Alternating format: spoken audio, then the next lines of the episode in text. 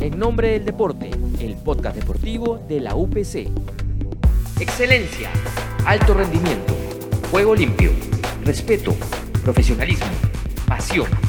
Hola, soy Mariano Naranjo y quiero darle la bienvenida a En Nombre del Deporte, el podcast deportivo de la UPC que en su tercera temporada trabaja de la mano con la Asociación Nacional Paralímpica del Perú. El para hará su debut en Tokio 2020 con un programa de 14 competiciones, 7 masculinas, 6 femeninas y una mixta. 90 jugadores, 46 hombres y 44 mujeres, competirán en individuales, dobles y dobles mixtos. Y Pilar Jauregui será la primera peruana en participar en esta disciplina en la categoría de doble H2 en silla de ruedas. En para powerlifting o levantamiento de potencia, hombres y mujeres competirán en 10 categorías. Las mujeres lo harán desde los 41 kilogramos hasta más de 86, mientras que los varones desde 49 kilogramos hasta más de 107 kilogramos. El piorano Neil García participará en sus segundos Juegos Olímpicos. Su primera participación fue en Pekín 2008 y ahora volverá para competir en Tokio 2020 en la categoría hasta 59 kilogramos. Llegó la hora de hablar de para badminton y para powerlifting. En nombre del deporte. Y bien amigos, como lo señalamos al inicio, ya estamos con Pilar Jauregui y Neil García para hablar de su participación en Tokio 2020. Así que es un enorme placer y un gusto hablar con ellos. ¿Cómo estás, Pilar? Bienvenida a En Nombre del Deporte. Hola, Mariano, ¿qué tal? Un gusto estar aquí contigo y obviamente también con mi amigo Neil. ¿Qué tal? ¿Cómo estás, Neil? Bienvenido. Muchas gracias por la invitación y, contento, ¿no? Contento, contento. A ver, chicos, cuénteme un poco y, empiezo con Pilar. Pilar, ¿qué significa para ti ser hoy una deportista o, una paradeportista? ¿Qué, ¿Qué, significa eso para ti? Bueno, creo que es eh, sinónimo de perseverancia, de, sinónimo de demostrar que, que podemos ser deportistas de alto rendimiento eh, sin importar cualquier condición que tengamos. Y para ti, Neil, ¿qué significa ese, ese término? Deseo de superación, eh, no hay barreras, todo deportista este, de alta competencia que estamos en Tokio es por, porque le hemos luchado, le hemos luchado bastante para estar ahí. Pilar, ¿cómo, cómo, cómo es tu historia? ¿Cómo llegas tú a, a, a encontrarte con el, con el deporte, en este caso con el, con el badminton? Bueno, yo justo había empezado hace 10 años el paradeporte. Había empezado con conociendo el, bueno, en las carreras junto con mi mamá, que había ido a una carrera y así conocí a Marcelo Roca, que Nil también debe conocerlo, que es ahí de promoción de Nil. y él hace maratón y él me enseñó a, me demostró lo que, más o menos me pudo demostrar lo que había de deportes en el Perú, eh, dónde lo practicaban, quién hacía las sillas, y así pude ingresar al paradeporte, ¿no? Y ingresé haciendo tenis de campo, baloncesto, en realidad hice todo, natación, y sentado probé, maratones, bueno, menos levantamiento de pesa porque lo veo bien, bien yuca, este, pero he hecho casi todo tipo de deportes y, y, lo que más me he destacado ha sido en el básquet, en el tenis, ¿no? como seleccionada, y bueno, hace ya seis años, conocí cinco años, ya cinco años, conocí el para badminton y, y me quedé en este deporte tan lindo. Eh, Pilar, eh, tú a los 10 años pierdes la movilidad en, tus piernas, pero antes de eso, ¿practicabas ya el deporte? Sí, desde muy niña tenía mucha eh, afición por el deporte. Recuerdo que muy niña me encantaba correr. Recuerdo eso muy, muy claro. Y esa, esa o sea, me acuerdo mucho que me encantaba correr y es ahí cuando me doy cuenta que cada vez iba perdiendo la movilidad, que iba teniendo dolor y bueno, yo no me, me notaba mucho, pero claro, muchos me decían, oye, ¿por qué estás cojeando? ¿Te pasa algo? Cosas así. Y decía, no, no, no me pasa nada, te has caído, no, nada. Y bueno, de esa manera fue, empezó casi todo, ¿no? Y después de eso vinieron muchas más operaciones, terapias, rehabilitación, pero igual yo siempre eh, llegado muy al deporte, es más, recuerdo que muchas veces, y alguna vez creo que me había escapado por la ventana para, para jugar básquet con yeso y todo. No, no, era, era terrible. Yo creo que no había tenían que encerrarme para que no salga a, jugar. El doctor decía que no, que no debía saltar, pero yo, yo en, mi, en, esa, en esa época decía, si yo no juego ahora o no me divierto ahora, no lo voy a hacer, así que lo tengo que hacer ahora. Y así, ¿no? Y a, la, y a la vez, claro, lo iba haciendo porque en ese momento era lo que quería hacer, pero también eh, me iba lastimando más. Así que, bueno, posteriormente a eso, eh, seguí eh, con más tratamiento y así poco a poco dejé hacer deporte. Y en tu caso, Neil, cuéntanos un poco tu historia. Eh, tú también tienes, digamos, esta, tienes inmovilización en las piernas, pero lo tuyo fue congénito. ¿Cómo, ¿Cómo fue tu historia en tu caso? Un accidente cuando estaba pequeño. Yo, desde muy pequeño, sí, yo tengo un hermano me hice. Yo corría, jugaba, saltaba hasta ahora recuerdo sus momentos felices, pero tuve una caída de una altura muy grande que me, me maduró la columna. Desde ya no pude pararme. Yo camino con muleta desde que tengo 10 años, 9 años. Desde 9 años camino con muletas. Tienen una historia casi similar, porque es prácticamente casi a la misma edad. Nil a, los 9, Pilar a los 10, ¿no? Y, y, de hecho ahí hay un ejemplo claro de, de superación en ambos, y, sin duda también de pasión por el deporte, ¿no, Neil? Sí, sí, o sea, yo pienso que la vida continúa, o sea, está bien, tienes algún problema físico, pero igual eres sano, eres, en mi caso, soy fuerte, ¿no? O sea, levanto pesas, o sea, ¿quién se puede imaginar que una persona con, con alguna limitación, entre comillas, o con algún problema físico no podría hacer un deporte de, de, de fuerza, de mucha fuerza, o sea, yo, yo lo hago, o sea, es mi pasión, me gusta. ¿Qué sacrificios has hecho hasta ahora, Neil, por el deporte? Muchos. Ahora, ahora mucho más. Ahora mucho más. El deporte de alta competencia requiere de mucho sacrificio, mucho. Hay que dejar muchas cosas de lado. Cuando estaba más muchacho, uno deja, este, como todo joven, ¿no? Ir a, una fiesta o, a una discoteca por, por estar concentrado entrenando ahora la cosa es diferente. Ahora cuando, ahora tengo familia, ahora tengo una esposa, tengo un hijo. Y, y peor por la pandemia, peor todavía es, es casi imposible verlos ahora. Muy, muy, muy sacrificado en realidad, muy sacrificado. Antes, antes lo veía eh, un día a la semana, ahora casi nunca, porque es complicado, complicadísimo. Y Pilar, ¿qué nos puedes decir de, de los sacrificios que tú has hecho por, por el deporte? Eh, creo que, ¿qué no hemos hecho? Hemos hecho en realidad de todo, sobre todo cuando no teníamos apoyo, hemos tenido que buscar de donde sea este eh, dinero para ir a competir afuera. ¿no? En el principio para todos es difícil. no, no tenemos apoyo y uno tiene que, que, esforzarse al máximo para poder traer resultados y, y tú sabes que no siempre te, te, te, van a apoyar cuando recién empieza, porque obviamente no hay resultados, ¿no? Y en realidad hemos tenido, efectivamente he tenido el apoyo de mis padres, pero en realidad, eh, como dice Neil, la parte de, la, de lo económico, eh, se, nos perdemos muchísimo. Eh, nos perdemos muchísimos temas de, eh, no sé, los amigos, fechas importantes.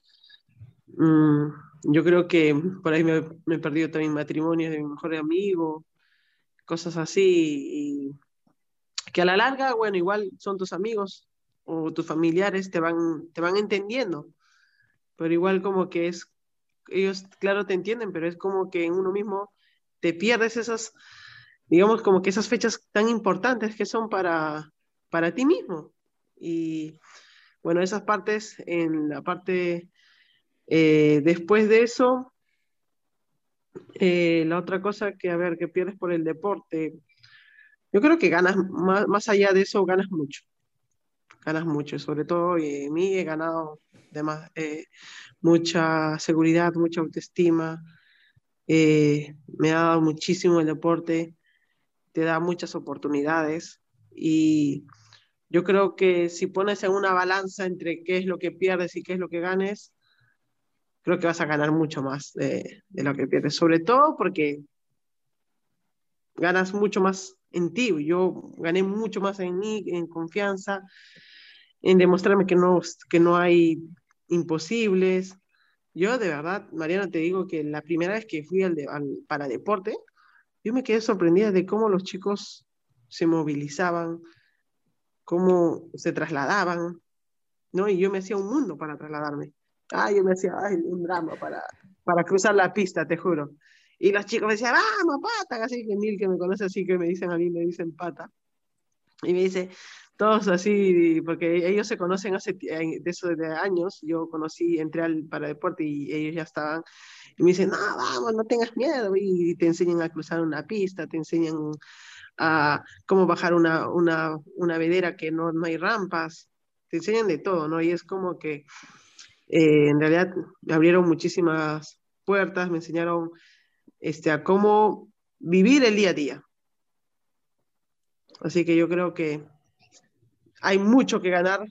Si comparas a mucho, claro, vas a perder, pero yo sé que mis amigos me entienden, mi familia me entiende y, y al final, una de las cosas que siempre digo, y, mi familia, mis padres, siempre me han hecho sentir que, que somos un equipo.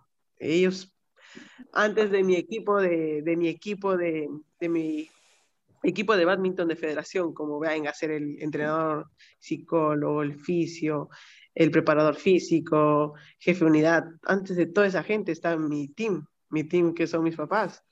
Ese team es creo que más importante que tengo, son los con los que he empezado a salir. Así que yo siempre que, siempre recuerdo desde la primera vez que empecé a competir, eh, te hablo del 2011, que fui primera vez a un torneo en Santiago de Chile de tenis, eh, era mi team. Y bueno, hasta ahora sigue siendo mi team. Yo los recuerdo porque los conocí alentándote, gritando en, en aquella jornada de los para Panamericanos, en la medalla, cuando tuviste la medalla de oro, estaban ahí en la tribuna y, era incansable el aliento que, te daban, por supuesto. Sí, sí, son increíbles. Y yo me acuerdo que mis papás siempre estaban ahí, siempre alentándome en cada partido. Me acuerdo la primera vez en mi primer nacional. me acuerdo que mi mamá todo me alentaba. Y había un momento en que yo estaba, eh, perdí el punto y, mi mamá decía, bien, hijita, bien. Y mi papá decía, cállate, perdí el punto, vamos, 15 a 0. y cosas así, ¿no? Pero mi mamá siempre alentándome, ¿no? Bien, hijita, bien. Y, se fue a y cosas así. Pero yo recuerdo mucho ese, ese primer torneo que me iban alentando, que yo estuve jugando tenis en el campo de Marte y, y ya, pues el campo de Marte todos conocen que es, muy, es un lugar muy chico entonces afuera nomás estaban las tribunas y ya pues yo podía escuchar lo, lo, que ellos este, alentaban y todo lo demás y le decía, ¿y ahora cuánto van? Y mi papá le explicaba, no, ahora van tanto. Y mira que eso mis papás no son muy deportistas, mi mamá sí le encanta correr, es, le gusta hacer este, maratones, pero mi papá no, nada que ver, es, es ingeniero, nada de deporte, cero correr. Pero ya pues entonces este, mi papá, por ejemplo, me ayudaba a ver eh, el tema de los scores, es más, somos un equipo, te cuento, Mariano, o sea, él, él ve con quién me toca enfrentar y sabe él con, la, con mi rival con quién enfrentó y a cuánto le ganó y cuánto perdió y, igual mis partidos. Y mi mamá, obviamente, bueno, ella es médico y, y sabe, o sea, tengo todo el apoyo de cualquier lesión, de cualquier este, cosa, absolutamente, y sobre todo el apoyo incondicional, ¿no? Recuerdo muchas veces cómo sabíamos correr desde el campo de Marte hasta el básquet, que también había campeonato, tenía un solo día dos campeonatos y así. En realidad he, he pasado mucho, es que eso es lo que disfruto más. ¿Y cuántas horas le dedicas tú al entrenamiento? Al, al día, más o menos unas seis horas, siete horas diarias, hasta los sábados. El único día que no entramos el domingo, el domingo se descansa sacrificado en realidad, muy, muy sacrificado. ¿En, en tu caso, Pilar, igual, el tiempo? Mm, sí, también igual. Yo entreno de lunes a sábado, eh, eh, tres turnos, mañana, tarde y noche, así como si comience. Pero yo, de verdad que yo te juro que, o sea, yo entreno y bien, ¿no? Y yo creo que es más, algún día, o sea, o dos, tres días puedo parar. Puedo parar y volver normal a entrenar este, un lunes pero yo veo el deporte de Niles que no pueden parar. El día que paran es, una, es un paso atrás.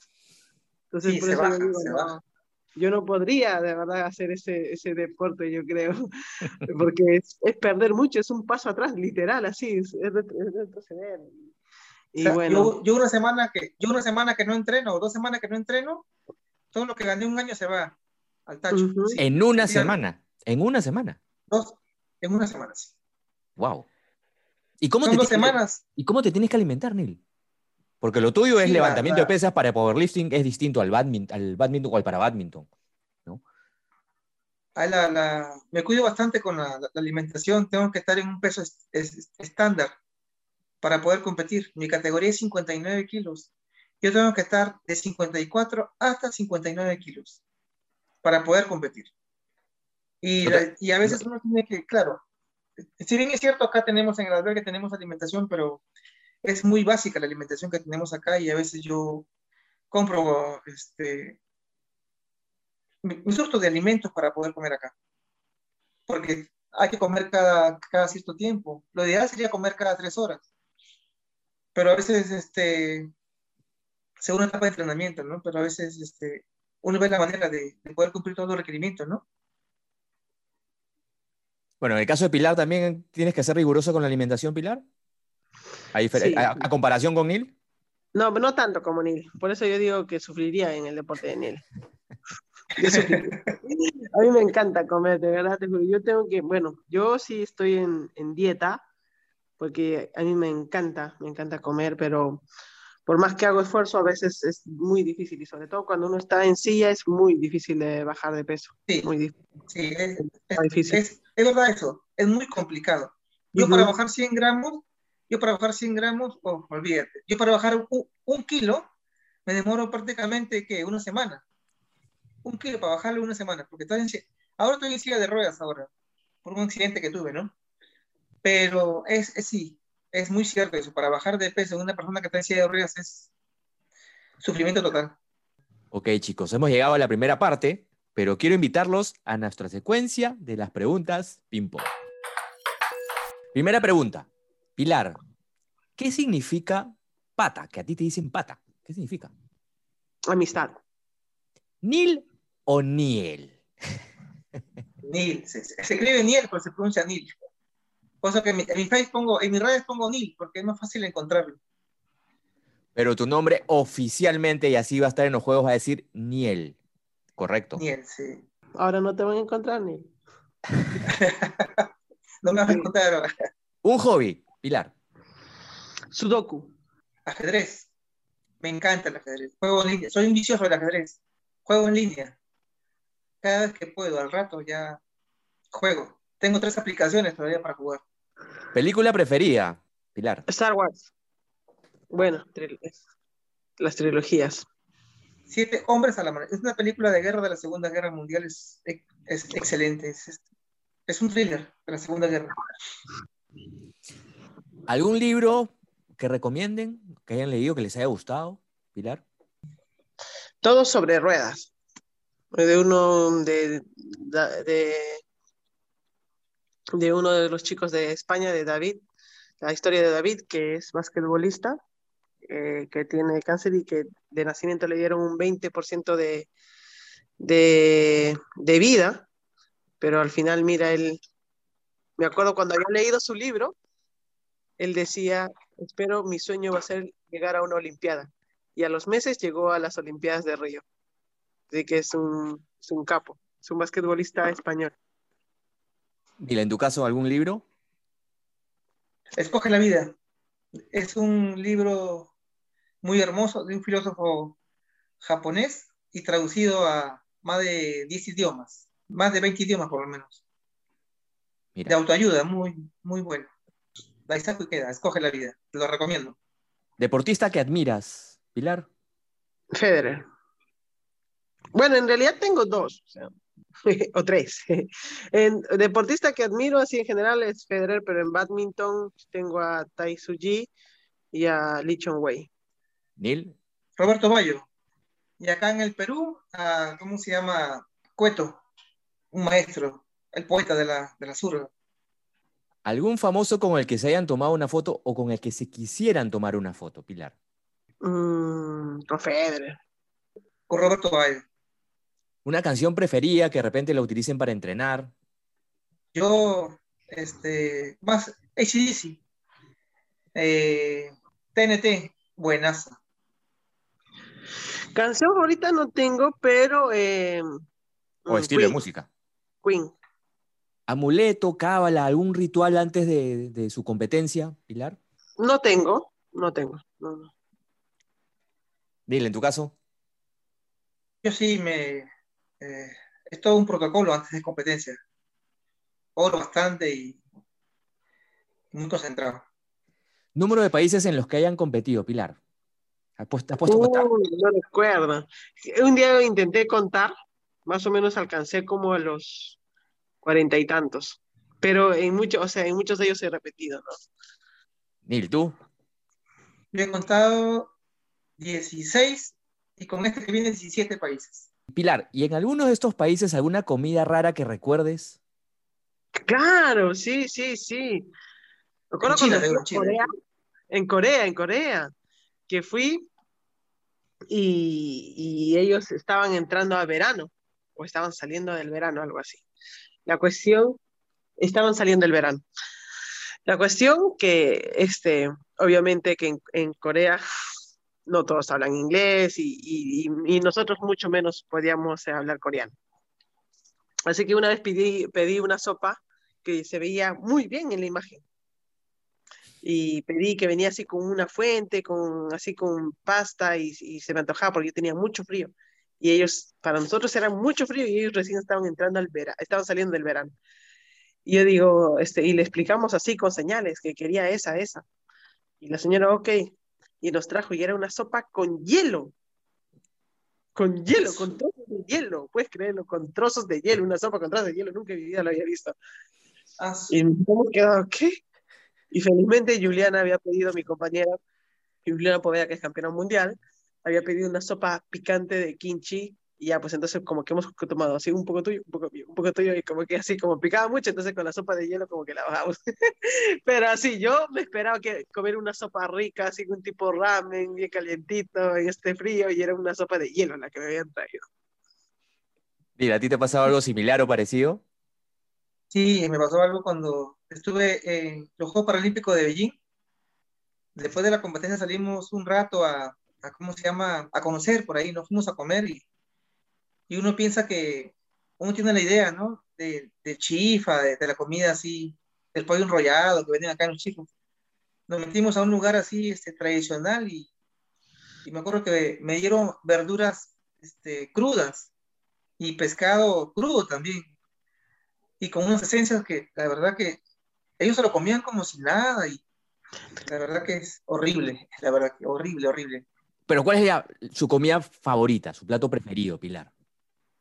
Ceviche. O yo también ceviche, pero de piura, de caballa, de caballa.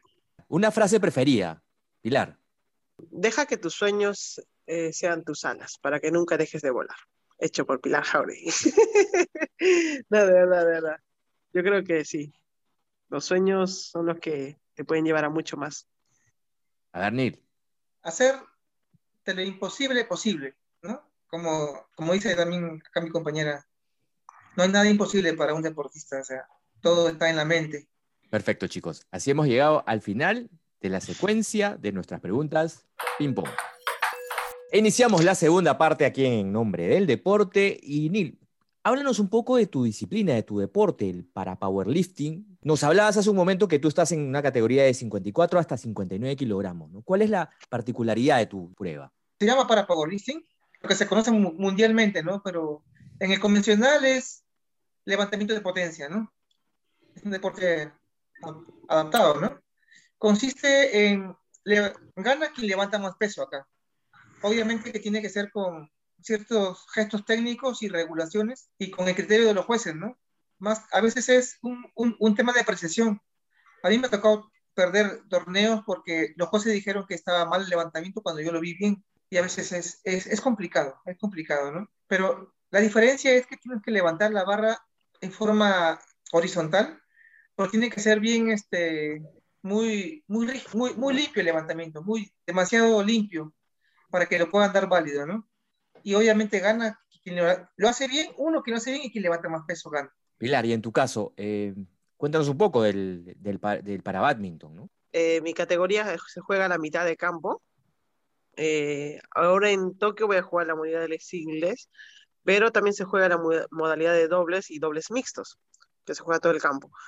Pero en la modalidad de singles se juega solo la mitad de campo, ya que la pluma va muy rápido. Entonces, uno más puede ir adelante atrás que digamos que a los costados. Se pierde muchísima movilidad. Se juega a dos sets, a dos, eh, a dos sets ganados. En el mejor caso, si empatamos 1-1, eh, no se va al tercer set, eh, a dos puntos de diferencia hasta el 21. Pero si en caso que de repente empatamos 20 iguales, siempre va a ser por dos puntos de diferencia hasta llegar hasta el 29 iguales y ahí sí acabe en el 30. El primero que haga el 30 este, gana. Eso es, así es en los tres sets. Más o menos el partido, un partido será unos una media hora máximo, ¿no? Y si es en tres sets, yo creo que 40, una hora está llegando, dependiendo del rally, en realidad. Si hay muchos rallies, más o menos dura entre una hora. Pero este partido es, eh, digamos que es rápido, eh, es mucha explosión, salidas rápidas, eh, creo que es mucha reacción también. Bueno, aparte de eso, hay otras modalidades que son seis categorías. Hay dos, una categoría más sencilla de ruedas, que es la WH1, que son para las personas que tienen más limitación, por ejemplo, el, el tronco, por así decirlo. Y después está la modalidad WH2, que soy yo, que es del tronco más abajo, ¿no? Que viene a ser caderas o, o también puede ser medulares, pero bien abajo, ¿no? Digamos que eh, L, como decirte casi coxis, eh, no sé, alguna otra amputación que esté muy, muy, muy arriba, digamos, donde no puedan eh, ponerse una prótesis. Y ya luego están las categorías standing, que son los SL3 amputados de arriba rodilla, SL4 bajo rodilla, o que tengan alguna dificultad en alguna pierna, y los SU5, que son este, que tienen alguna afectación en miembros superiores, ¿no? como en la mano, por ejemplo. Y está la otra categoría de SH6, que son la categoría de personas de talla baja digamos, hay varias categorías, a diferencia, Neil, del para powerlifting, ¿verdad? Acá hay más o menos, son 10 categorías, ¿no? Y todas son por peso corporal. Por peso, básicamente. Sí, por peso corporal. Están, la categoría son los, juveniles, que son hasta los 23 años, 22, 23 años. Y de 23 para arriba ya son mayores, son senior, ¿no? Mayores. Y en tu caso, señor senior, ¿Cuánto es lo, el mayor peso que has levantado? 150 eh, kilos he levantado. Pero no es mi mejor marca, no es mi mejor marca porque en los dos últimos torneos que fue en Colombia, que gané en la Copa del Mundo, gané bronce. En Georgia quedé cuarto y hice también 145 y en Dubái hice 150 igual que Colombia, pero siento que no es mi mejor marca y siento que voy a dar un poquito más voy a mejorar mi marca en Tokio. ¿Qué te dejó para ti, Neil, Lima 2019? ¿Te quedaste con algo de piconería, de rabia de no llegar a una medalla? No, me quedé contento. Me quedé contento porque la gente que me conoce sabe cuánto he luchado y, lo, y, lo, y la medalla era casi un hecho antes de, del accidente. Yo tuve, te cuento, yo, tuve, yo me rompí la pierna un mes antes de los Juegos para Panamericanos.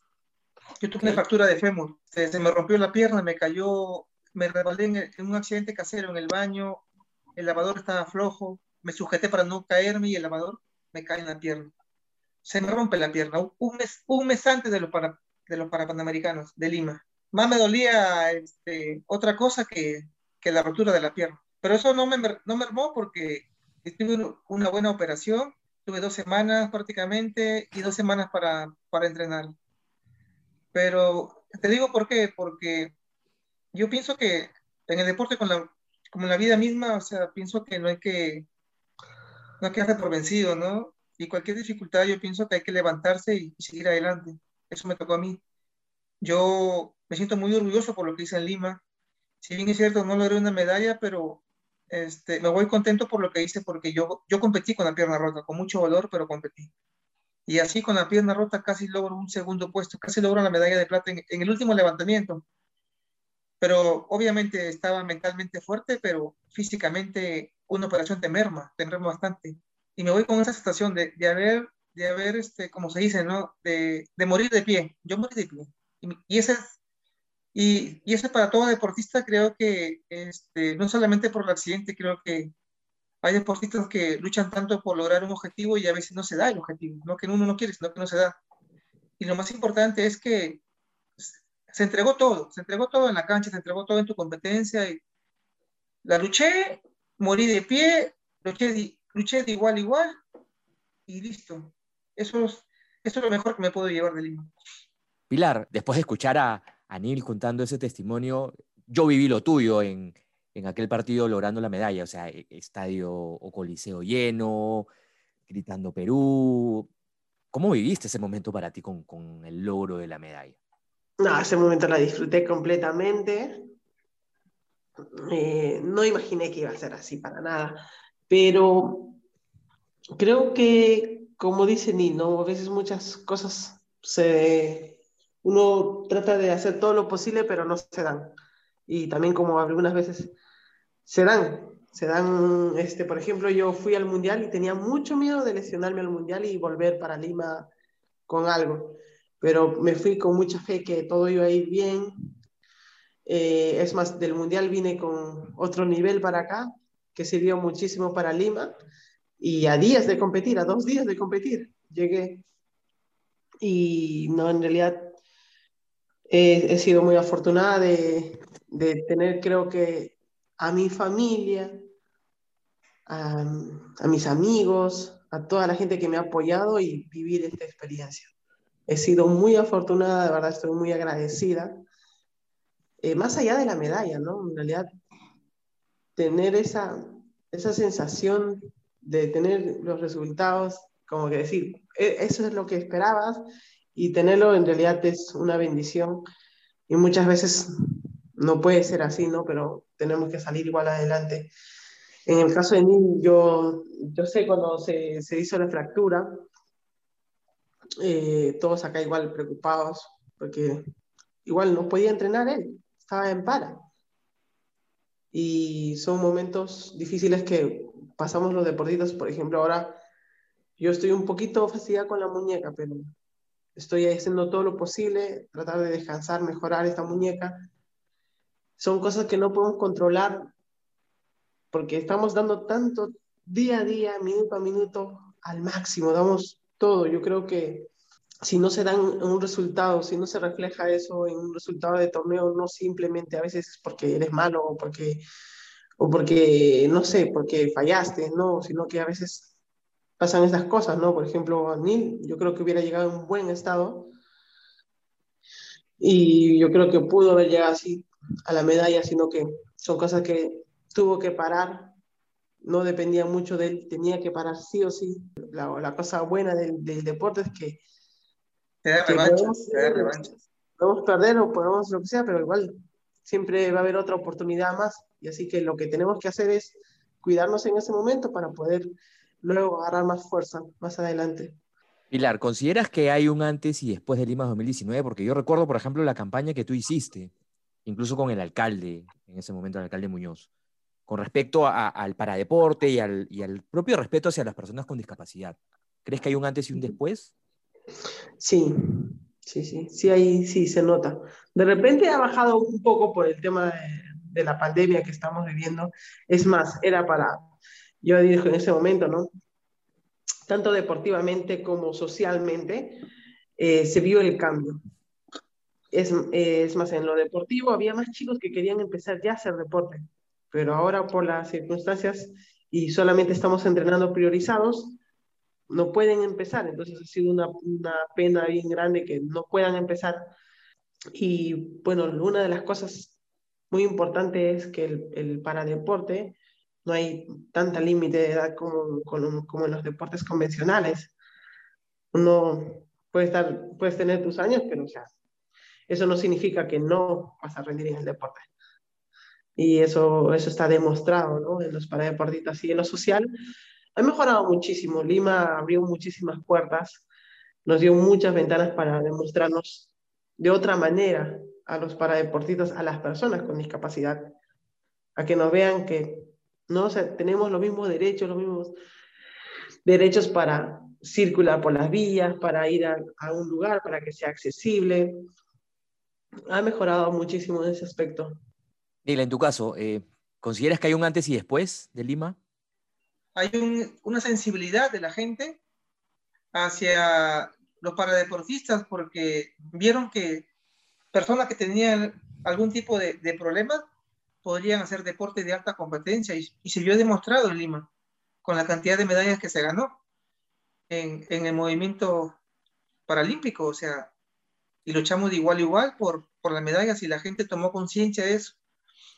En el caso de, de, de, Pilar sí se resaltó bastante porque ella sensibilizó mucho más a la gente porque subió a una persona en una silla de ruedas y le hizo ver que no habían rampas.